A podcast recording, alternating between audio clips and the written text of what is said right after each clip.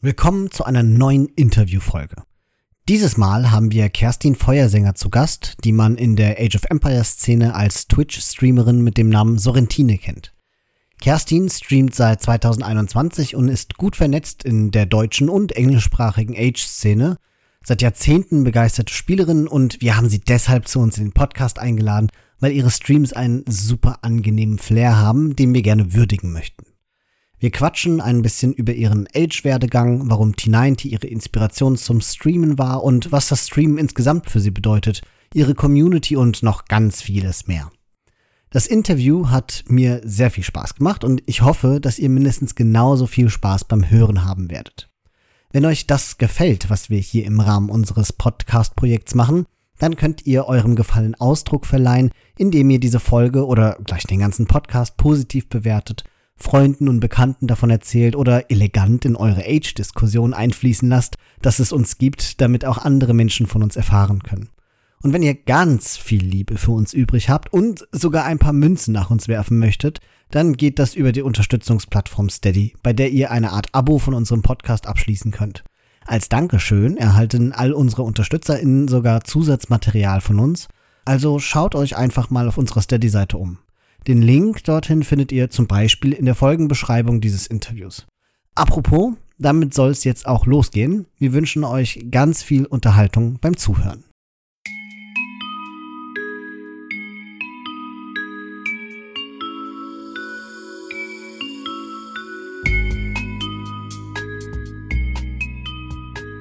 Hallo Kerstin, ich freue mich sehr, dass du dir Zeit genommen hast und unsere Einladung zu diesem Gespräch gefolgt bist. Hallo Christian, ich habe mich sehr über die Einladung gefreut. Wunderbar. Und jetzt habe ich Kerstin gesagt, aber in Wahrheit kennen dich die meisten Leute auf Twitch unter deinem Twitch-Namen und da heißt du Sorrentine. Ich hoffe, ich habe das jetzt richtig ausgesprochen, aber ja.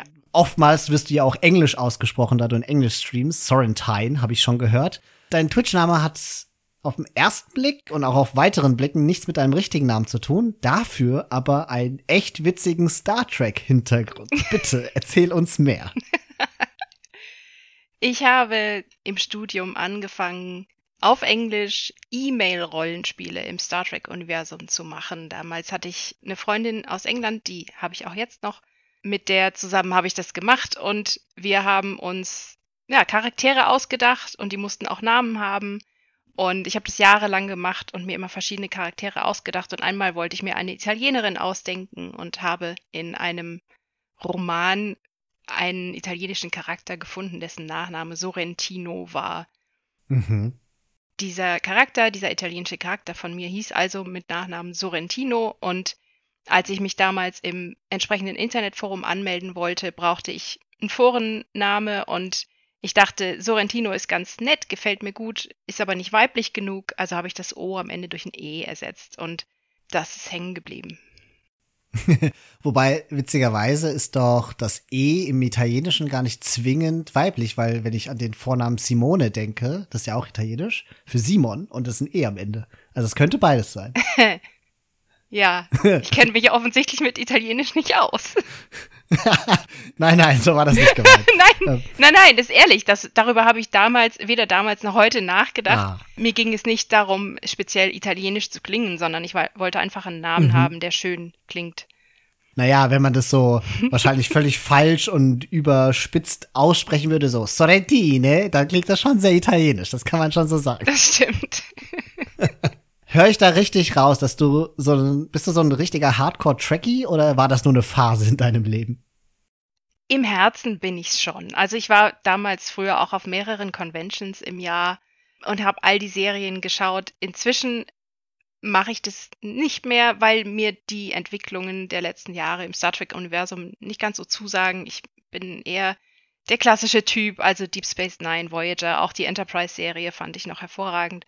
Aber aktiv betreibe ich es jetzt nicht mehr. Dafür habe ich auch einfach keine Zeit, leider. Dafür sind äh, mir andere Dinge zu wichtig geworden. Voyager habe ich auch gesehen.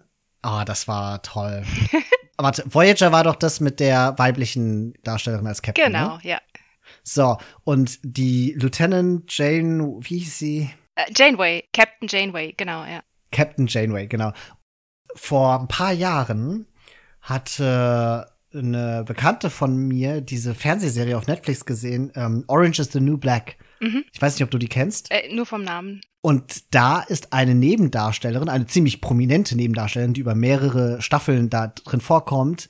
Genau sie, diese Schauspielerin, die da aber eine im Gefängnis eingesperrte russische Badass-Frau spielt. Und ich war so verwirrt, weil ich diese Frau glorifiziert hatte in meiner Jugend als, als Anführerin dieser Sternenflotte.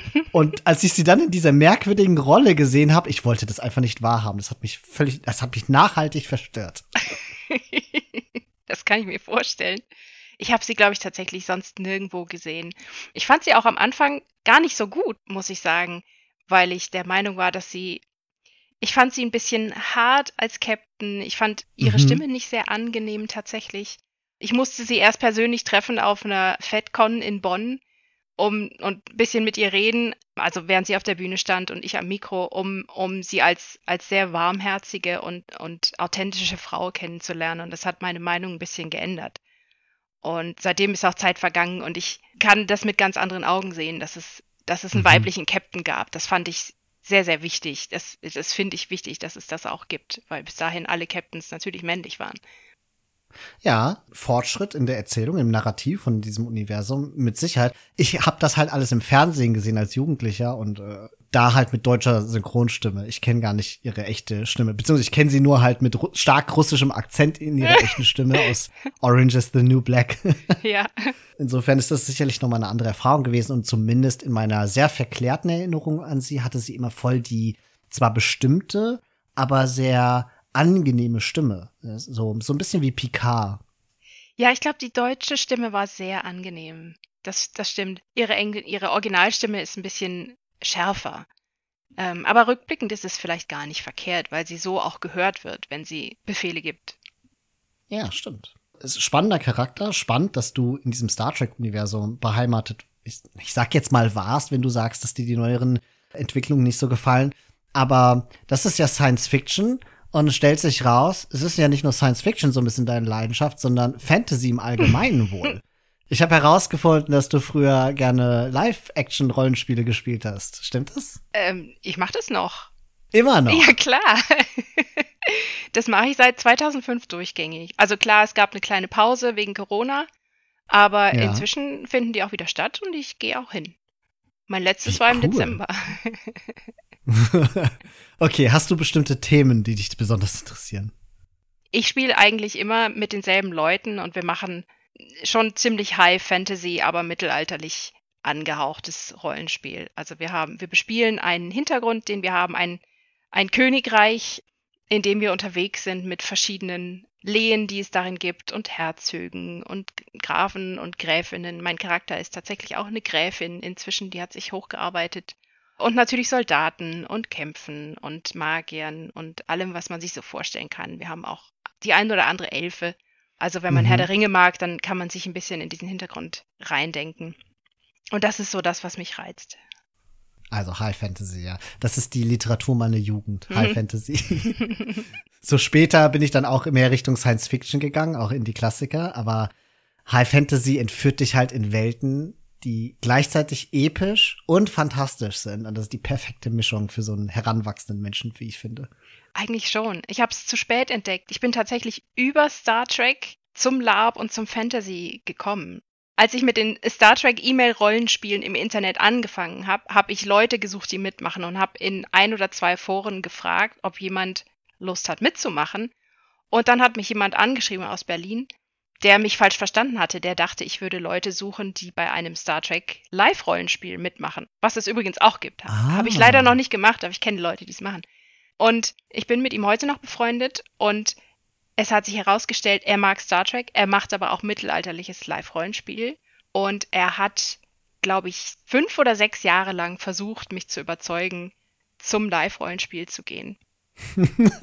aber ganz schön beharrlich. ja, und ich habe aber an meiner Star Trek-Affinität festgehalten und war auch jährlich auf der Federation Convention der FedCon, die in Bonn veranstaltet wurde. Und irgendwann haben diese Leute, die diese FedCon veranstaltet haben, angefangen, auch eine sogenannte HobbitCon, äh, RingCon und mhm. HobbitCon, es gibt beides, die RingCon zu veranstalten, die eine Herr der Ringe Convention war, also ganz klar auf Fantasy ausgerichtet. Und weil ich neugierig war, war ich da auch. Und auf dieser einen Veranstaltung habe ich gemerkt, dass Fantasy mich noch viel, viel mehr anspricht als Science Fiction. Und daraufhin habe ich mich dann auch zu meinem ersten LARP angemeldet. Ich weiß noch, dass wir im Zuge von Red Bull Wololo ja auch mal darüber gesprochen oder geschrieben hatten, dass du gesagt hast, dass die Kostüme ziemlich gut sind. Ne? ja, ja, die Kostüme haben mich sehr an die Kostüme erinnert, die ich früher genäht habe. Fantasy-Kostüme mit heftiger Verwendung von Schrägband, was ein ganz hervorragendes Mittel ist, um sich nervige Säume zu sparen. Ja, die haben mich natürlich sehr angenehm berührt, diese Kostüme, weil sie schöne Live-Rollenspiel-Erinnerungen wachgerufen haben. Ja, ich glaube, über äh, Red Bull Wololo Legacy können wir später noch ein bisschen quatschen, aber vielleicht machen wir jetzt mal den Übergang Richtung Age of Empires, denn das soll das Hauptthema sein, über das wir heute sprechen. Mhm. Wir haben dich jetzt zwar so von deinen Vorlieben und so ein bisschen von deiner persönlichen Neigung her etwas charakterisiert, aber lass uns mal eine, ich sag mal, Schnellschussrunde machen, in der wir dich in Richtung Age of Empires charakterisieren. Das heißt, ich stelle jetzt ein paar Fragen und du sollst so intuitiv wie möglich aus dem Bauch heraus antworten, ohne groß nachzudenken. Ja? okay. Bist du bereit? Jawohl. Okay. Erste Frage. Spielst du lieber Cav oder lieber Archer Siths? Äh, Layman, ja, nein? Nein. Oh, sehr bestimmt. Finde ich super. Hast du einen Lieblingscaster oder eine Lieblingscasterin? T90. Wassermaps, yay or nay? Nee. Black Forest, yay or nay? Oh, nee. Aber hast du eher gezögert als bei Wassermaps? ja, ich kann Schiffe einfach nicht. Noch nicht. Hörst du Musik beim Spielen? Äh, die Ingame-Musik. Die mag ich tatsächlich sehr gern. Ich habe mir auch den Soundtrack gekauft. Oha, hast du die dann so richtig so laut, dass du sie richtig aktiv hören kannst? Ich höre sie so laut, dass ich merke, wenn die Stücke kommen, die ich gerne mag. Mhm, verstehe. Okay, die rücken dann ins Bewusstsein. Ja. Gibt es eine Mod, auf die du überhaupt nicht verzichten kannst? Small Trees. Na, Klassiker. Letzte Frage. Möchtest du lieber noch mehr Sifs? Möchtest du, dass es so bleibt, wie es ist, oder hättest du gerne weniger Sifs? Ich glaube, weniger Sifs wären gut. Welche Sif würdest du als erstes rauskicken? Welche wäre das? Gujaras. Oha, warum?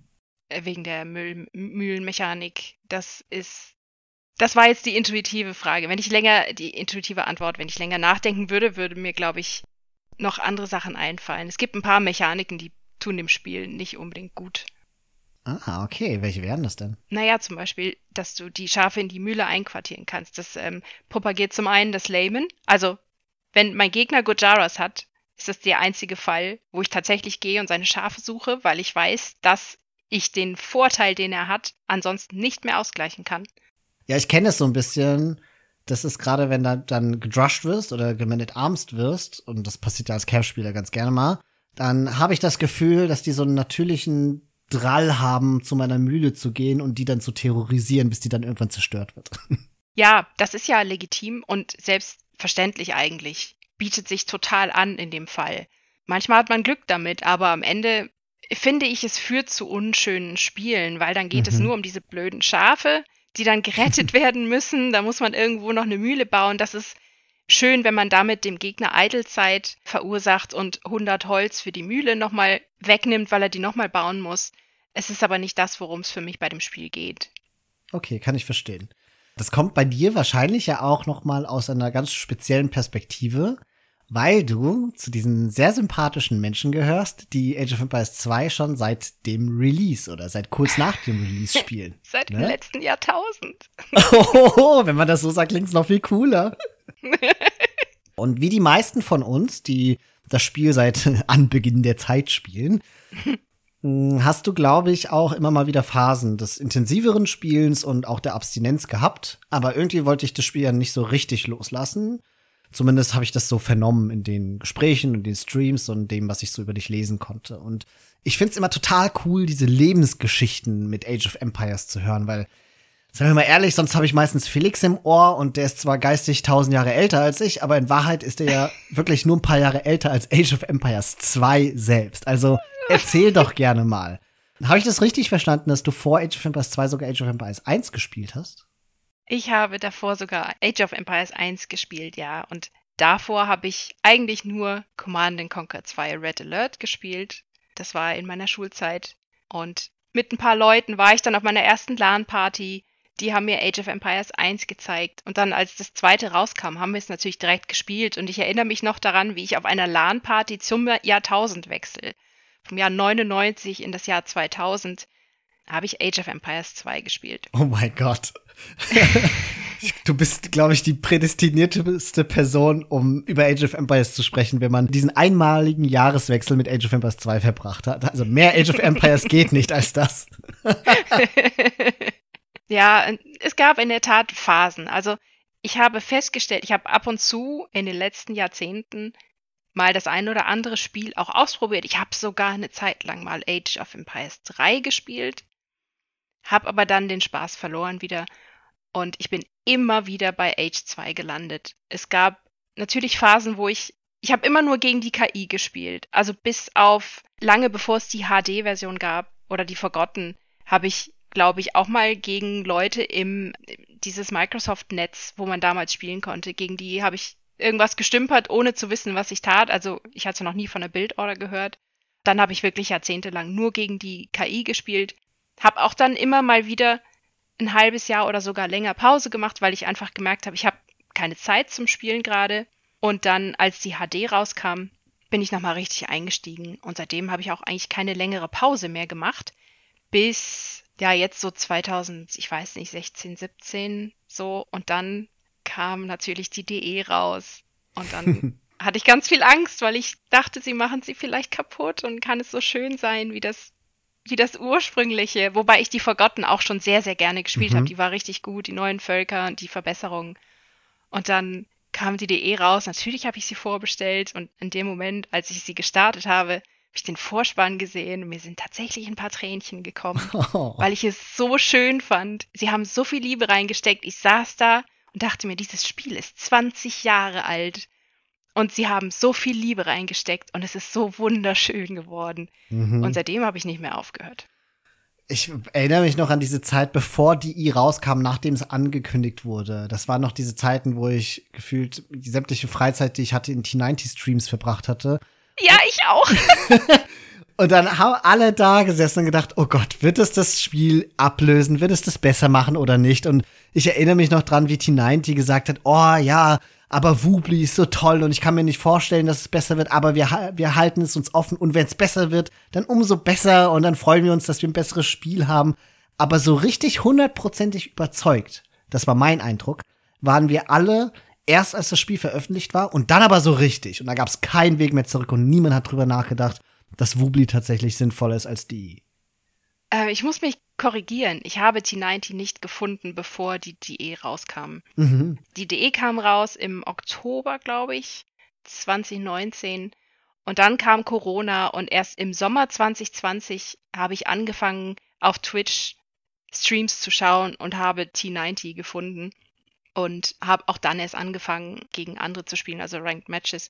Vorher kannte ich T90 nicht. Den habe ich erst Sommer 2020 gefunden und bis heute ist Wubli nur ein, ja, das gab's mal und es war gut. ja, also man muss dazu sagen, ich habe zu der Zeit ein bisschen ab und zu mal auf Wubli gespielt, aber super selten und als absoluter Low-Elo-Legend, ohne wirkliche Bildorder und gar nichts. Ich kannte das auch nur durch T90 und mir geht's so ein bisschen wie dir. Ich habe das als Kind gespielt, ich habe das als Jugendlicher gespielt. Als die HD-Version rauskam, ich glaube, das war 2013, habe ich mir damals diese CD gekauft. Ja, noch noch als CD, ja. Ich habe die hier in meinem Schrank liegen und habe die dann noch installiert und darüber auf Laptops und sowas gespielt, weil was ich halt gerade hatte und fand das auch cool, aber bei mir waren ja auch so wirklich Jahre teilweise an Pausen zwischen den alten Age of Empires Tagen und wann ich dann wieder gespielt habe und kurz bevor die I rauskam, ich würde so sagen 2019 vor allen Dingen, habe ich wieder oder 2018, lass es eigentlich 2018 gewesen sein, über YouTube zu Age of Empires zurückgefunden, habe festgestellt, oh krass, es gibt Leute, die spielen das und die spielen das professionell. und habe da mit meinem besten Freund immer mal wieder gespielt, der mich jedes Mal mit einem Dark Age Rush einfach eine Forward Kaserne und so völlig fertig gemacht hat und ich habe nicht verstanden, wie man was dagegen tun kann und das habe ich recherchiert, habe dann zu Barbecue Turkman gefunden und über den zu T90 und so weiter und so fort. Und ich habe wie du erst sehr spät zu der, ich sag mal, professionellen Szene gefunden. Aber als die dann da war, war das schon irgendwie eine, wie so ein Universum, das sich auftut und man musste sich dort erstmal zurechtfinden, ne? Ja, total. Bei mir war das eigentlich eine kleine Detektivgeschichte. So, mir hatte ein Freund von meinem Mann, der sehr gut Age of Empires spielt, schon vor Jahren mal Spirit of the Law empfohlen. Aha. Und dann habe ich Spirit of the Law jahrelang geschaut, ohne wirklich irgendwas davon selbst umzusetzen gegen andere Leute, sondern ich habe ja wirklich nur gegen die KI gespielt und immer noch ohne Bildorder. Mhm. Und dann hat in irgendeinem Video von Spirit of the Law irgendjemand etwas kommentiert, in dem T90 vorkam. Und der Kommentar machte deutlich, T90 ist wichtig. Mhm. Also habe ich T90 gegoogelt. und habe nicht direkt was gefunden, weil wir alle wissen, das ist eine Tonschuhmarke. ja. Oder eine Tonschuhversion. Und dann bin ich aber natürlich beim richtigen T90 gelandet und darüber auch direkt bei Hera und dann auch direkt bei Twitch. Und Hera und T90 waren also dann mein Einstieg. Ach, wie witzig, dass du dann auch über Hera dann reingekommen bist. Weil der ja verhältnismäßig eigentlich eine der neueren Player ist und erst mit DI so richtig groß geworden ist. Ja, aber die I war halt schon da, als ich überhaupt erst in die Community eingestiegen bin. Deswegen wusste ich gar nichts von niemandem. Für mich war alles neu. Hier ist ein lustiger Fakt über dich. Ich weiß gar nicht, ob du den selbst weißt, aber ich habe dich mal auf Steam gestalkt und du hast an Spielzeit in der Definitive Edition 4632 Spielstunden, Stand 17. Januar. Ich weiß, ich weiß. Das ähm, ist nicht ganz korrekt so, weil ich auch schon mal, na, das ist auch noch von früher einfach übernommen, ich neige dazu, das Spiel im Hintergrund offen zu haben, wenn ich arbeite zum Beispiel. Oder auch, ich fange ein Spiel gegen die KI an und dann muss ich weg, habe einen Termin, was auch immer, bin ein paar Stunden unterwegs, komme zurück und spiele das Spiel zu Ende. Und in der Zeit läuft das Spiel halt. Also ganz viel von dieser Zeit ist, ist tatsächlich Idlezeit sozusagen, in der ich das Spiel offen hatte, aber nicht gespielt habe. Ich habe tatsächlich eins gegen eins habe ich jetzt kurz vor Ende des Jahres die Tausender-Marke geknackt. Was schon krass ist, ne? Also das ist jetzt echt nichts Kleines. Das ist keine kleine Errungenschaft, tausend Spiele gespielt zu haben. Ja, und 800 davon allein im Jahr 2022. Na gut, dann lass uns die Hälfte deiner Spielzeit nehmen und den Rest als Idle Time nehmen. Dann sind es immer noch zweieinhalbtausend Spielstunden. Das ist eine ganze Menge. Wusstest du, dass du in der HD-Version 1204 Spielstunden hast? Oh, das ist gar nicht so viel. Das ist doch sau so viel. wenig. Was echt? also, Naja, je nachdem, es kommt drauf an, wenn du jetzt wie ich jemand bist, der das früher nicht über Steam gespielt hat, sondern über seine CD, und das ist meine Großteil an HD-Zeit, dann ist das viel, weil da kommt ja noch sehr viel oben drauf. Das ist ja nur deine reine Steam-Zeit. Naja, das war früher natürlich dasselbe. Früher habe ich das Spiel auch offen gelassen, habe Dinge getan und dann das, das KI-Spiel zu Ende gemacht. Aber ja, ich habe sehr viel HD gespielt, sehr viel gegen die KI. Ich habe alle neuen Völker auch in der Forgotten ausprobiert und ja, ich habe wahnsinnig viel gegen die KI gespielt. Übrigens immer nur dasselbe. Immer Japaner, immer viele Burgen, immer Kataparuto auf den Traps. Was? Wieso, wieso, wieso gerade die Japaner? Wegen den Traps? Ja, tatsächlich wegen der Traps. Das ist, ähm, das ist so. Und deswegen habe ich auch immer mal wieder Pausen gehabt im Spielen, weil ich, Mhm. wenn ich, wenn ich gerade gespielt habe, dann habe ich da viel Zeit reingepulvert. Und irgendwann habe ich gemerkt, hey, du hast noch ein echtes Leben, also lässt es mal. Und dann war ich so auf dieser ganz oder gar nicht Schiene und dann habe ich halt erstmal gar nicht mehr gespielt. Und so ein Mittelding habe ich eigentlich nicht gefunden. Ich finde das schon beeindruckend, weil du sagst, den Großteil deiner Zeit hast du halt irgendwie in den vergangenen, sagen wir mal, eineinhalb Jahren oder so in das Spiel gesteckt. Aber du hast, und korrigiere mich, wenn ich jetzt falsch recherchiert habe, wenn ich das richtig sehe, erst oder bereits im Frühling 2021 angefangen zu streamen. Richtig. Das heißt, der Großteil deiner Spielzeit stammt eigentlich aus dieser Streamzeit. In der Denke her würde ich das anders vermuten. Ich würde sagen, da hat jemand super viel und intensiv gespielt und gesagt, neu, jetzt kann ich aber auch mal streamen. Aber du hast ja fast andersrum gemacht. Wie ist es denn dazu gekommen, dass du gesagt hast, ich möchte streamen? Das ist T90 schuld. Ich weiß nicht, 2020 war für uns alle kein leichtes Jahr.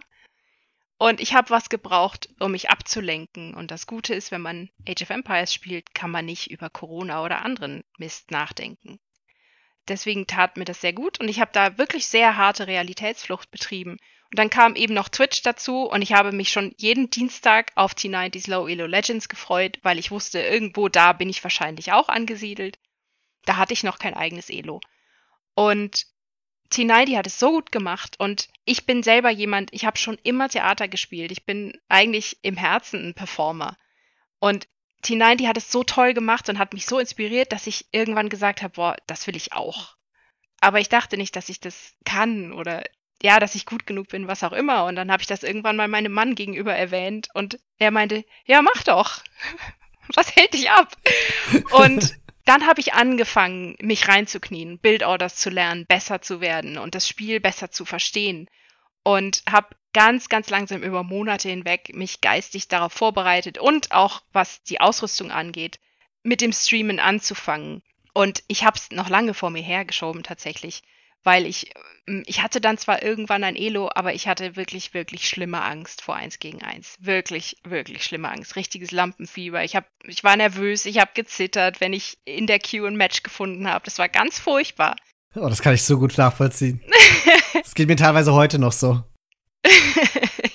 ja, mir manchmal auch.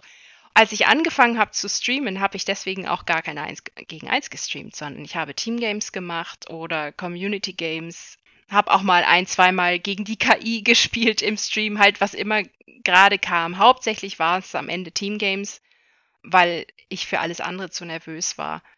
Ich wollte auch streamen, weil ich gemerkt habe, das ist eine hauptsächlich männerdominierte Sache, dieses Age und dieses Twitch. Und ich wollte das ändern. Ich wollte, dass mehr Frauen streamen. Und deswegen habe ich selber angefangen zu streamen. Auch, auch deswegen, nicht nur, aber das mhm. ist einer der Gründe. Aber jetzt musst du mir schon auch so ein bisschen erklären, wie du das dann geschafft hast, mit dieser, ich will es nicht Angst nennen, aber dieser Nervosität dann vor One-V-Ones. Wie hast denn du das geschafft, dass du irgendwann diese Überwindung in der Öffentlichkeit, ne, Twitch ist ja öffentlich, dann zu sagen, okay, ich spiele jetzt trotzdem One-V-Ones und wenn ich mir angucke, wie krass viele One-V-Ones du mittlerweile spielst und die Streams, ich bin total neidisch, weil ich mir denke, ach, wenn du das ja wie ohne Stream wenigstens hinbekommen würdest, aber nicht mal dazu kann ich mich richtig durchringen. Vielleicht ist das ein Tipp für Leute, die nervös sind vor One-V-Ones. Ich glaube, da gibt's mehr, als es, als man denkt. Was hat bei dir den Ausschlag gegeben, dass du dich dann getraut hast und dich damit wohler fühlst? Für mich ist eins gegen eins schon immer die Königsklasse von Age of Empires 2. Ich finde, das ist das, worum es geht. Das ist mhm. das, was es für mich ausmacht. Deswegen habe ich immer dran geknabbert, dass ich so schlecht darin war und dass ich so nervös dabei war. Ähm, deswegen habe ich irgendwann für mich gesagt, okay, ab jetzt spiele ich zu Beginn jedes einzelnen Streams ein Eins gegen Eins. Dann habe ich das wenigstens schon mal gemacht. Wie schlimm kann es denn sein? Und dann habe ich mit meinem besten Freund einen Deal gemacht, der gesagt hat, hey, es ist jetzt, ich weiß nicht, April, Mai, sowas. Bis Ende des Jahres solltest du 201 gegen 1 haben. Das wäre doch mal was. Und dann habe ich gesagt, okay, machen wir. Und dann ist es am Ende ein bisschen knapp geworden aber ich habe es geschafft. Das heißt, es war zum einen dieses, ich gewöhne mich langsam dran und zum anderen der Ansporn von meinem besten Freund, der gesagt hat, hey, du schaffst das und wenn du das geschafft hast, dann kannst du stolz auf dich sein. Dadurch habe ich die Scheu verloren. Einfach tatsächlich finde ich es im Stream leichter als off-Stream, weil inzwischen mhm. weiß ich, wenn ich im Stream spiele, dann bin ich erstens nicht allein und lustigerweise macht das einen Unterschied. Ich habe das Gefühl, ich bin nicht alleine mit meiner Furcht, mit meiner Nervosität, auch weil ich eine wirklich, wirklich tolle Community habe, die mich wirklich trägt und wo ich das Gefühl habe, die stehen wirklich astrein hinter mir.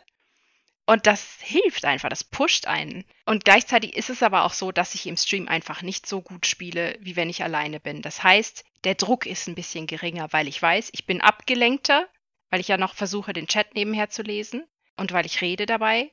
Ich bin zwingend abgelenkter, als wenn ich alleine am Rechner bin und mich reinknie deswegen mache ich mir selber weniger Druck, wenn ich im Stream spiele. Inzwischen spiele ich pro Stream fünf bis sieben eins gegen eins und das ist ziemlich cool. Danach bin ich auch durch. also die letzten sind dann immer nicht mehr so gut wie die ersten. Gott, ich wäre da sowas von durch. Für eine Woche wäre ich dann durch. das ist Übungssache. Das ist wirklich Übungssache. Das kommt mit der Zeit. Man gewöhnt sich dran. Am Anfang konnte ich nach den Streams auch immer stundenlang nicht einschlafen, weil mein Hirn die ganzen Spiele noch verarbeitet hat. Mhm. Aber auch daran kann man sich gewöhnen. Das ist inzwischen passiert es nur noch sehr selten. Und ja, wenn ich jetzt wirklich off-stream spiele, dann meine ich es ernst. Aber deswegen mache ich es auch echt selten, weil ich immer das Gefühl habe, oh, du bist ein bisschen zu müde oder irgendwie ein bisschen zu gestresst oder der Kopf ist nicht ganz klar, weil ich schon wieder Zucker gegessen habe oder was auch immer. Das ist, das spielt bei mir ganz viel rein. Und deswegen spiele ich Offstream sehr wenig und dafür Onstream umso mehr. Also mhm. inzwischen lehne ich auch Teamgame-Anfragen Onstream ab, weil ich einfach Lust habe, eins gegen eins zu spielen. Ah, das ist, oh Gott, ich bewundere dich dafür so sehr. In den wenigen Gelegenheiten, wenn Felix und ich streamen, da sind wir auch jedes Mal total nervös und aufgeregt, weil wir das Gefühl haben, uns guckt halt jemand über die Schulter und das macht uns nervös. Und wenn wir dann auch noch geradet werden, das macht es immer besonders schlimm. Ab da geht halt gar nichts mehr. ja, da kann ich auch ein Liedchen von singen, das stimmt. Ich hatte zu meiner Anfangszeit, ich streame ja auf Englisch. Mein erster Stream war auf Deutsch. Ich hatte immer vor, auf Deutsch zu streamen. Aber ich war schon in der Community drin, die ja englischsprachig ist. Deswegen habe ich gemerkt, bei meinem ersten Stream waren ganz viele Leute aus der Community, die leider nur Englisch sprechen. Und deswegen habe ich ab dem zweiten Stream Englisch gesprochen. Und weil ich Leute kannte und auch noch kenne, die zum Teil auch in, in Heras Community zum Beispiel sehr aktiv waren, bin ich relativ zu Anfang von Hera geradet, geradet worden mit, ich glaube, 4000 Leuten. Wow. Und da war ich gerade mit einem Freund von mir in einem Teamgame. Wir haben das Teamgame, er hat das Teamgame pausiert, hat kurz in den Chat geschrieben, hey, Hera Raid, give us a few minutes, weil ich nicht mehr klar kam. Und das war, ich, ich denke sehr gerne an diesen Tag zurück, weil es einfach unglaublich war. Plötzlich hängen da tausend Leute in deinem Stream und, und sind fröhlich und sagen tolle Sachen und dann alle drei Sekunden kommt ein Follow rein, auf den man gar nicht mehr richtig reagieren kann. Normalerweise sage ich gern auch die Namen der Leute, die followen. Das ging dann einfach nicht mehr. Und ich war so nervös, dass ich kaum noch spielen konnte. Inzwischen ist es tatsächlich auch anders. Also inzwischen spornt mich das auch an, wenn ich geradet werde. Und da sind, und da sind Leute, die ich bewundere. Also ich glaube, Hera hat mich, hat mich nochmal geradet letztes Jahr irgendwann. Da habe ich dann schon ganz anders reagiert. Es waren nicht mhm. ganz so viele Leute. Aber das macht inzwischen für mich relativ keinen Unterschied mehr, ob es viele Leute sind oder wenige weil ich inzwischen dran gewöhnt bin. Also es ist wirklich, kann ich euch auch nur empfehlen, wenn ihr es öfter macht, dann wird es einfacher. Du sagst es so einfach, aber ich gucke ja ab und zu auch deine Streams meistens so als Lurker und wenn ich eins bestätigen kann, ist, dass du tatsächlich ein Talent fürs Performen hast und vielleicht fällt es dir ein bisschen leichter, mit solchen Situationen umzugehen als anderen, weil man es dir dann nicht so krass ansieht. ich möchte aber jetzt trotzdem noch mal über eine Sache sprechen, weil du das auch so beiläufig gesagt hast du sagst, du warst, bevor du gestreamt hast, schon in einer englischsprachigen Community drin. Und es klingt so, als wärst du in der Hera-Community drin gewesen und dass du dort auch bekannter gewesen wärst. Das auch mit einem Grund war, warum Hera dich geradet hat. Aber äh, das weiß ich alles nicht und ich glaube, die wenigsten wissen das über dich. Kannst du das noch mal ein bisschen elaborieren? Ah ja, da muss ich jetzt mal kurz nachdenken, wie das alles gekommen ist, weil das eine Verkettung interessanter Zufälle war. Ich glaube, Genau, damals hat Odette noch gestreamt. Ich habe immer in Twitch, wenn ich weibliche Streamerinnen gefunden habe, dann habe ich die angeschaut.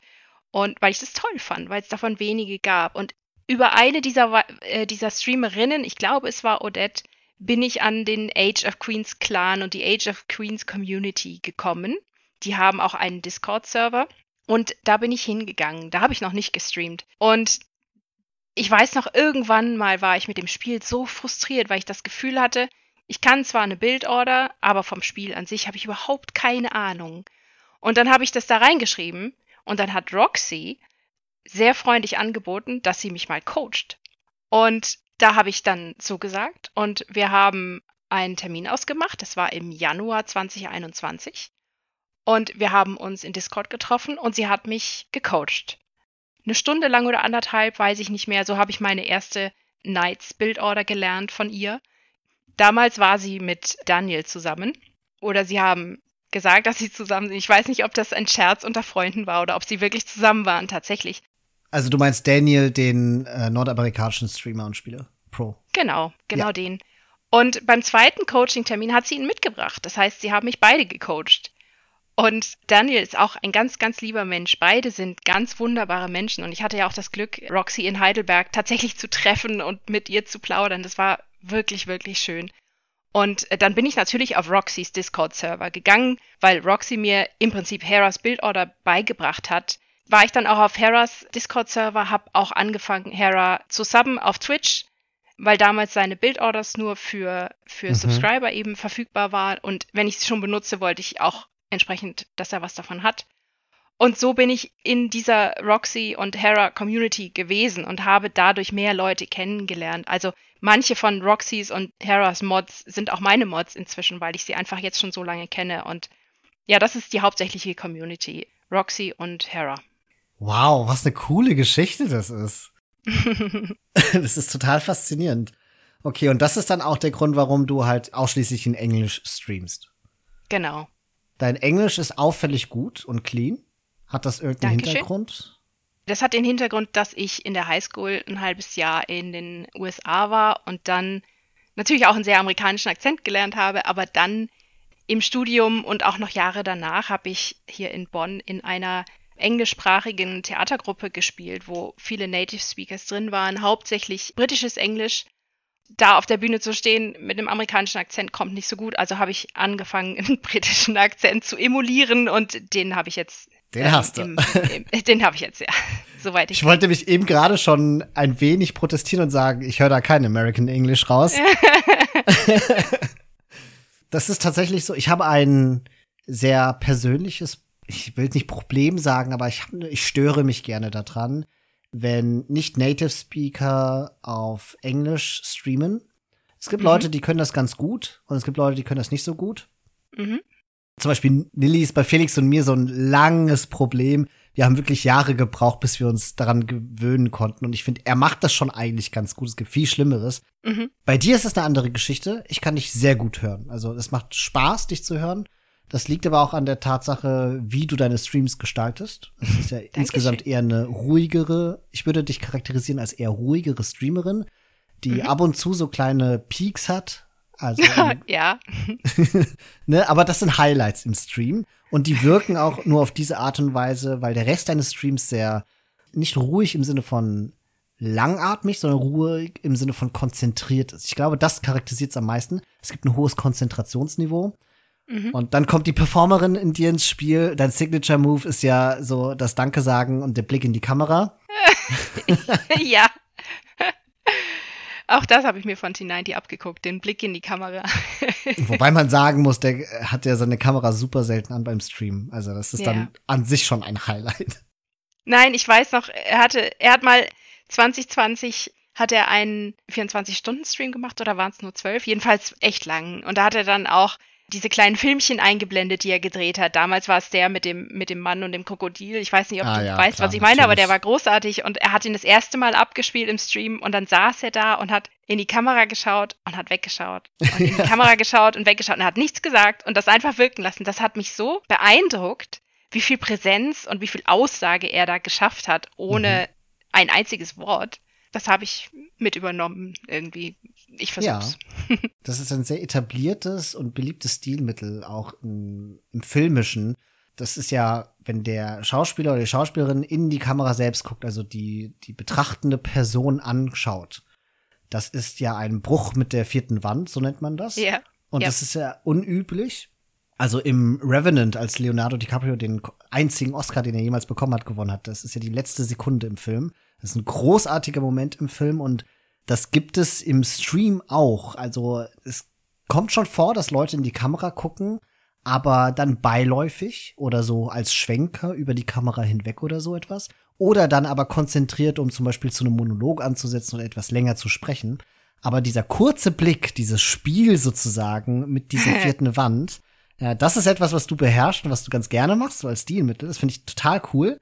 Und ich weiß genau, an welche Situation du bei T90 anspielst. Und ich finde es super interessant zu wissen, dass du dich davon hast inspirieren lassen.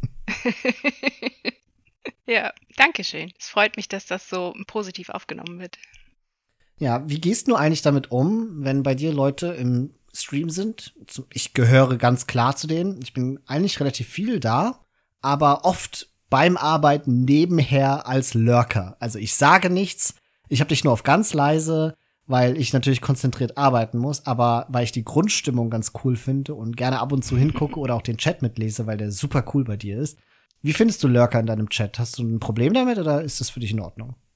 Das ist voll in Ordnung. Also, ich wüsste nicht, was man daran aussetzen kann. Da ist jemand, der mich anmacht, um es im Hintergrund laufen zu lassen. Das ist, also ich meine, wenn, wenn, das allein ist ja schon ein Kompliment dafür, dass das, was ich mache, irgendjemandem gefällt oder dass die Stimmung jemandem gefällt oder dass es auch einfach jemand ist, der mich unterstützen möchte, indem er mir diesen einen Viewer noch dazu gibt. Selbst wenn er nicht drauf schaut, den Ton aus hat, was weiß ich.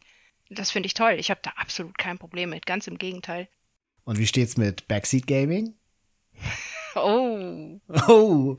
Also für alle, die nicht wissen, was das ist, Backseat Gaming ist so umgangssprachlich der Begriff für Leute, die äh, metaphorisch hinter einem stehen beim Spielen und sagen, was man tun soll, aber das halt im Chat machen. Und das ist kontrovers. Es gibt Leute, es gibt StreamerInnen, die das halt explizit kenntlich machen, dass sie das nicht möchten und umgekehrt gibt es StreamerInnen, die das kenntlich machen, dass das erwünscht ist, ähm, so das nicht tabuisiert wird, sondern halt explizit gemacht wird. Und ich würde gerne wissen, wie du dazu stehst. Das ist ein Fass, das wir jetzt aufgemacht haben. also, ich habe in meinem Stream-Titel tatsächlich permanent das Kommando Ausrufezeichen No Backseat stehen. Das heißt nicht, dass ich kein Backseating mir wünsche. Ich habe von Anfang an mich backseaten lassen. Ich habe dadurch über die Jahre, ja, fast zwei Jahre, sehr viel gelernt tatsächlich. Das ist ein sehr komplexes Problem, möchte ich fast sagen, weil ich das Gefühl habe, dass ich als Frau sehr, sehr viel häufiger gebackseatet werde als männliche Spieler auf meinem Level oder auch drüber oder drunter. Ich habe manchmal das Gefühl, gemansplained zu werden. Das mag ich nicht so gern. Ich habe grundsätzlich nichts dagegen, gebackseatet zu werden. Allerdings habe ich festgestellt, dass es manchmal so viel wird und dass sich der Backseat auch gegenseitig, der Backseat Advice, dass der sich gegenseitig widerspricht, dass ich schließlich beschlossen habe, okay, im Chat kann ich für mich Nachrichten von VIPs und Moderatoren kenntlich machen. Ich kann die umrahmen lassen in meinem OBS. Das heißt, die kann ich leichter sehen als andere und habe deswegen die Lösung für mich gefunden, dass nur noch VIPs und Mods mich backseaten dürfen, weil ich deren Nachrichten dann auch sehen kann und lesen kann. Das Problem mit den anderen Nachrichten ist, ich sehe sie natürlich trotzdem, ich überfliege sie. Natürlich lese ich sie dann auch, weil ich schnell lese und dann nicht, ich kann es nicht verhindern. Und das Problem ist auch, dass viele neue Leute einfach nicht lesen, was in den Chatregeln ja. steht zum Beispiel oder in diesem Kommando. Es gibt Tage, die sind sehr anstrengend, einfach nur deswegen, weil so viel gebackseatet wurde. Die Sache ist die, meine Mods und meine VIPs, die kennen mich, die wissen, was ich kann und was meine Schwächen sind. Das heißt, wenn die mich backseaten, dann sagen die mir das, was ich sowieso immer falsch mache, was ich dringend lernen muss. Und das ist extrem wertvoll. Und dann kommen Leute rein und teilweise ist es wirklich die allererste Nachricht, die sie jemals mhm. in meinem Chat schreiben, ist Backseat Advice. Dann sagen sie natürlich Sachen, die ich teilweise auch einfach schon weiß, weil sie mich eben nicht kennen, weil sie ja ganz frisch erst da sind. Und das ist das, worauf ich eigentlich gerne verzichten würde. Ich habe aber noch keine Lösung dafür gefunden. Es ist spannend, wie die Leute damit umgehen. Manchmal rufen meine Mods dann das Kommando No Backseat auf und dann entschuldigen sich Leute. Einmal hatte ich auch jemanden, der sagte, ach so, du möchtest also die Interaktion mit deinem Chat unterbinden? Und dann habe ich gesagt, klar, wenn Backseating für dich die einzige Interaktion ist, dann leider ja der kam auch nicht mehr wieder. Ich finde es grundsätzlich nicht schlimm. Es darf nur nicht überhand nehmen. Und ich habe noch keinen Mechanismus gefunden, um es sinnvoll einzugrenzen an den Tagen, wo es einfach zu viel davon gibt. Ich habe selten eigentlich so eine produktive und faire Community erlebt wie bei dir. Wenn man das im Vergleich setzt zu deiner Größe, ne? Also ich würde dich schon so als mittelgroße Streamerin bezeichnen hm. und würde diesbezüglich sagen, das ist so die gefährlichste Größe, weil man groß genug ist, um auch immer wieder und regelmäßig einfach neue Leute anzuziehen. Und das ja. sind halt gerne Trolle oder Leute, die sich mal ausprobieren wollen oder einfach mal so ein wenig provokanter sind, um zu gucken, kann ich die nerven oder nicht, ne? Mhm. Und andererseits hast du halt aber auch viele Leute, die dich kennen, die dich regelmäßig schauen und die dann, ohne dass das so super in Schutz nehmend sind, aber so informativ einfach sagen, hey, hier wird nicht gebackseatet und die dir dann auch ein bisschen Arbeit abnehmen. Und das ist ja. so eine sehr interessante Größe, wo du halt überproportional häufig mit diesem Problem konfrontiert wirst. Und äh, ich habe diese Frage deswegen gestellt, weil ich das halt aus deinen Stream-Titles kenne, weil ich aber trotzdem den Eindruck habe, dass du das auf eine voll interessante Art und Weise löst. Kannst mir ja mal sagen, wie absichtsvoll das ist oder nicht. Aber ich habe das Gefühl, du benutzt diese ich nehme das Problem vorweg, Taktik, indem du sehr gezielt Spielelemente in deinem Gameplay einfach benennst und sagst, hm, was hätte ich denn hier tun sollen? Und das an den Chat richtest und dann sozusagen das Backseat Gaming kurz legalisierst. Und dann können alle aber auf diese Frage hin, Backseat Game, wo es kein Backseat Gaming mehr ist, sondern sie beantworten ja nur eine Frage. Und dann markierst du meistens so einen Punkt, wo du sagst, okay, alles klar, ich hab's jetzt kapiert und äh, machst weiter. das ist tatsächlich nur halb bewusst. Also halb bewusst das Problem vorwegzunehmen. Die andere Hälfte der Sache ist, dass ich tatsächlich noch unglaublich viel zu lernen habe und mir einfach Hilfe vom Chat erhoffe. Ich weiß, da sind normalerweise Leute, die kennen die Lösung. Und wenn ich sie dann rechtzeitig bekomme, dann ist es gut. Meistens nehme ich dann auch was mit und lerne dann auch was, um es für die Zukunft mitzunehmen. Zum Beispiel baue ich jetzt immer viel häufiger einen Markt, weil gewisse Leute aus meinem Chat mir einfach keine Ruhe gelassen haben, dass ich doch endlich mal einen Markt bauen soll. Das ist dann hilfreich. Ja, das ist halb Absicht. Die Sache ist, dass bei den ungewollten Backseat Backseating, also bei den Backseating von neuen Leuten oder von Leuten, die nicht Mods oder VIP sind, auch oft was Hilfreiches dabei ist. Deswegen ja. danke ich mich auch am Ende des Streams immer dafür. Ich bedanke mich immer für den hilfreichen Advice, was natürlich den unhilfreichen ausschließt. Aber das ist dann nicht so wichtig, dass ich weiß nicht, ob es jemandem auffällt. Aber ja, ich nehme das halb bewusst vorweg und halb erhoffe ich mir wirklich Hilfe und was zu lernen. Also mir ist das wirklich nur aufgefallen, weil dadurch, dass du dieses No Backseat Gaming in deinem Stream-Titles immer mal wieder hast, wird natürlich die Aufmerksamkeit auch ein bisschen drauf gelenkt. Und ich war neugierig, wie du damit umgehst und habe festgestellt, aha, das ist äh, total professionell. Und ich habe da ein bisschen was von dir gelernt und wollte halt einfach mal deinen Input dazu hören. Das freut mich. Naja, weil es halt auch ein ernstzunehmendes Problem ist. Und es ist eine sehr spannende Angelegenheit. Ja, schon. Ich habe sie auch noch nicht endgültig gelöst. Ich bin gespannt, wie sich das weiterentwickelt. Aber glaubst du, es gibt dazu eine wirkliche Lösung in der Art und Weise, wie Twitch im Moment gestaltet ist, mit den offenen Chaträumen, bei denen man zwar formal Chatregeln zustimmt, aber danach ja erstmal alles schreiben kann, was man möchte? Nein, ich glaube, es gibt keine generelle Lösung. Es gibt vielleicht eine Lösung, wie ich besser damit umgehen kann. Also Gedanken Aha. waren zum Beispiel, wenn ich mir mal ein Stream Deck anschaffe, dass ich dann nur auf Knopf drücken muss und es wird ein lustiges GIF abgespielt, das irgendwie ausdrückt, dass gerade zu viel gebackseat, gebackseatet wird ah, oder dass ich mhm. in die Kamera schaue und kokett lächle und sage, werde ich gerade gemansplained? Mhm. Irgendwas in die Richtung. Ich bin noch nicht sicher. Ich werde sicher mit der Zeit die ein oder andere Sache noch ausprobieren. Also das heißt, du suchst nach einer kommunikativen Lösung dafür. Verstehe. Genau. Ja. Ach, siehst du, über sowas kann ich mir gar keine Gedanken machen. Ich bin viel zu unprofessionell im Stream. Abschließend dann noch zu Age of Empires. Du hast ja jetzt schon gesagt, du bist auch Teil der Age of Queens Community. Jetzt muss man dazu sagen, dass die Age of Queens Community ja zunächst einmal, wenn ich das richtig verstehe, nichts anderes ist als eine mehr oder weniger offene Clanstruktur, die offen ist für weibliche, am Spiel interessierte Mitglieder Du hast ja auch schon gesagt, du warst davon irgendwie schon Mitglied, bevor du tatsächlich gestreamt hast, aber du warst ja Spielerin. Mich interessiert, inwieweit du jetzt in dieser Age of Queens Community als tatsächliches Community-Mitglied noch aktiv bist. Engagierst du dich da in irgendeiner Form? Bist du nur Teil des Clans? Spielt das eine Rolle in deinen Streams? Vielleicht kannst du dazu noch ein bisschen was erzählen.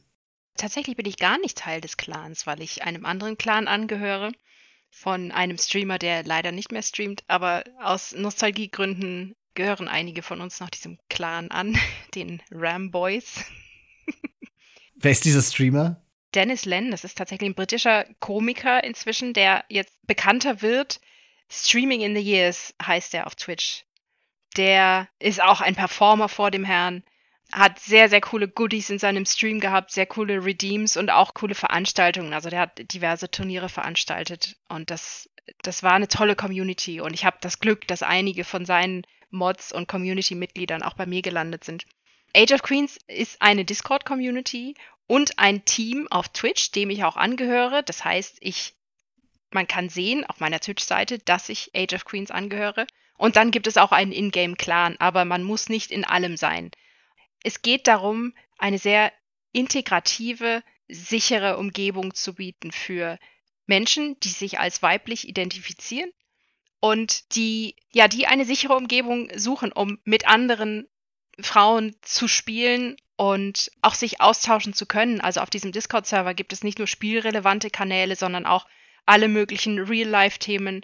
Und es gibt einen Kanal, wo man sich einfach mal auskotzen kann, weil es tatsächlich relativ häufig passiert, dass Mitgliederinnen der Age of Queens Community von, von männlichen Spielern einfach ja, toxisch behandelt werden. Also speziell wegen ihres Geschlechts. Und was ich festgestellt habe, ist, dass diese Frauen, die aus der ganzen Welt kommen, zum Teil auch wirklich kein leichtes Leben haben und zum Teil wirklich schlimme Erfahrungen mit Männern auch gemacht haben. Und ich sehe diesen Discord-Server als wirklich eine, einen Ort, wo man sich nicht nur, was das Age-Spielen angeht, gut aufgehoben fühlen kann. Tatsächlich bin ich da recht wenig aktiv. Ich schaue ab und zu mal rein. Ich habe auch schon, mein allererstes Turnier war tatsächlich ein Age of Queens Turnier. Das war noch bevor ich angefangen habe zu streamen. Ganz selten schreibe ich auch mal was. Ich kenne einige Leute von dort persönlich inzwischen, auch weil ich sie in Heidelberg kennengelernt habe oder einfach über diverse Twitch-Verbindungen. Aber aktiv bin ich da normalerweise nicht. Wenn ich was beizutragen habe, dann, dann schreibe ich was. Ansonsten lese ich nur ein bisschen. Aber ich finde es gut, dass es diesen Ort gibt. Und da sind wirklich, wirklich tolle Frauen unterwegs. Also eigentlich müsste ich da viel mehr Zeit verbringen. Ich schaff's nur leider nicht. Naja, ich habe ja auch gefragt, weil wir haben ja durchaus auch, hm, zumindest wenn ich so unsere Daten auslege, äh, Menschen, die sich als weiblich identifizieren unser, unter unserer Hörerinnenschaft. Und ich glaube, gar nicht so viele Leute wissen dann unbedingt über die Age of Queens Community. Oder es gibt eine Hemmschwelle und sagen, oh, ich muss mich dann aber gleich engagieren. Und manchmal ist es auch einfach gut, diesen Ort zu kennen und vielleicht stumm Teilnehmerin von diesem Ort zu sein. Auf jeden Fall. Genau, und dann ist es gut zu wissen, und dann haben wir das ja jetzt ja auch mal angesprochen, dass es diesen Safe Space gibt und dass man da auch barrierefrei einfach dran teilnehmen darf und soll und kann, wenn man das möchte. Genau, ja, es wird tatsächlich geprüft, ob man weiblich ist. Ich weiß nicht genau, wie sie das machen. Ich glaube, sie schauen diverse Profile an, damit sich da auch wirklich kein Mann einschleicht, weil es eben ganz, ja. ganz sicher sein soll. Aber das ist alles. Okay, wir haben uns ja auch kurz zumindest bei Red Bull Volo Legacy in Heidelberg gesehen. Ja. Und davor haben wir ja auch gemeinsam hier bei unserem Public Viewing Event zumindest mal einen schönen. Nee, du warst sogar bei beiden Tagen dabei? Ich weiß gar nicht mehr. Nee, du warst nee, bei einem nur den Tag Sonntag. Dabei, ne? Ja. Ja, genau.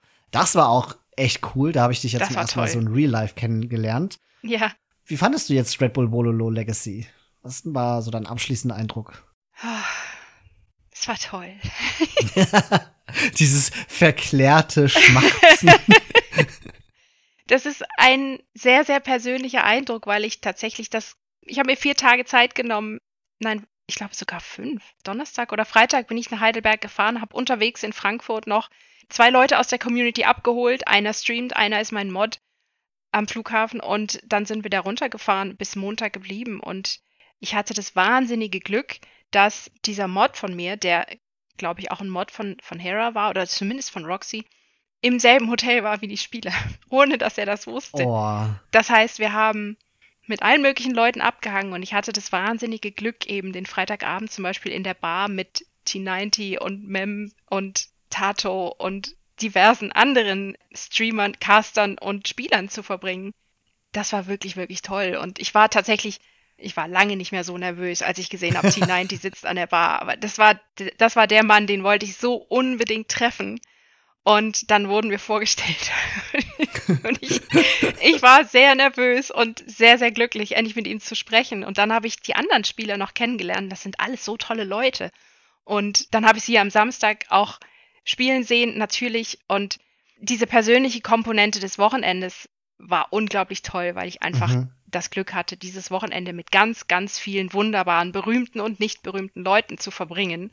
Und gleichzeitig finde ich dieses Red Bull Wololo einfach so liebevoll gemacht. Da steckt so viel Liebe und Hingabe drin und so viel Geld natürlich, ganz klar. Ja, klar. Aber sie stecken es in die richtigen Orte, habe ich das Gefühl. Also die Kostüme, die Herrichtung, dieses, ja, die Atmosphäre und das Ambiente in dieser, in diesem großen Saal, wo das Finale ausgetragen wurde, das war der Wahnsinn. Die Beleuchtung, die Leute, die, die, die Kostüme, die Moderation, alles war, war toll. Das war so wahnsinnig toll. Ich hatte ja das Glück, ganz kurz vor Schluss noch an ein Ticket zu kommen, das irgendjemand anders zurückgegeben hatte. Ansonsten wäre ich bei der GL-Party gewesen. Aber ich bin so froh, dass ich ins Schloss kommen durfte. Allein das Schloss ist ja schon wunderschön. Und ich muss sagen, die Veranstaltung an sich, also wenn die nochmal stattfindet, dann nehme ich mir mehr Zeit frei. Dann fahre ich ein paar Tage länger runter und nutze die Zeit einfach, um Leute aus der Community zu treffen und dieses tolle Spiel zu feiern. Ich saß da in diesem Schloss und habe gesehen, wie alle Leute fiebern, wie bei einem 1000, 3000 Zuschauer Footballspiel.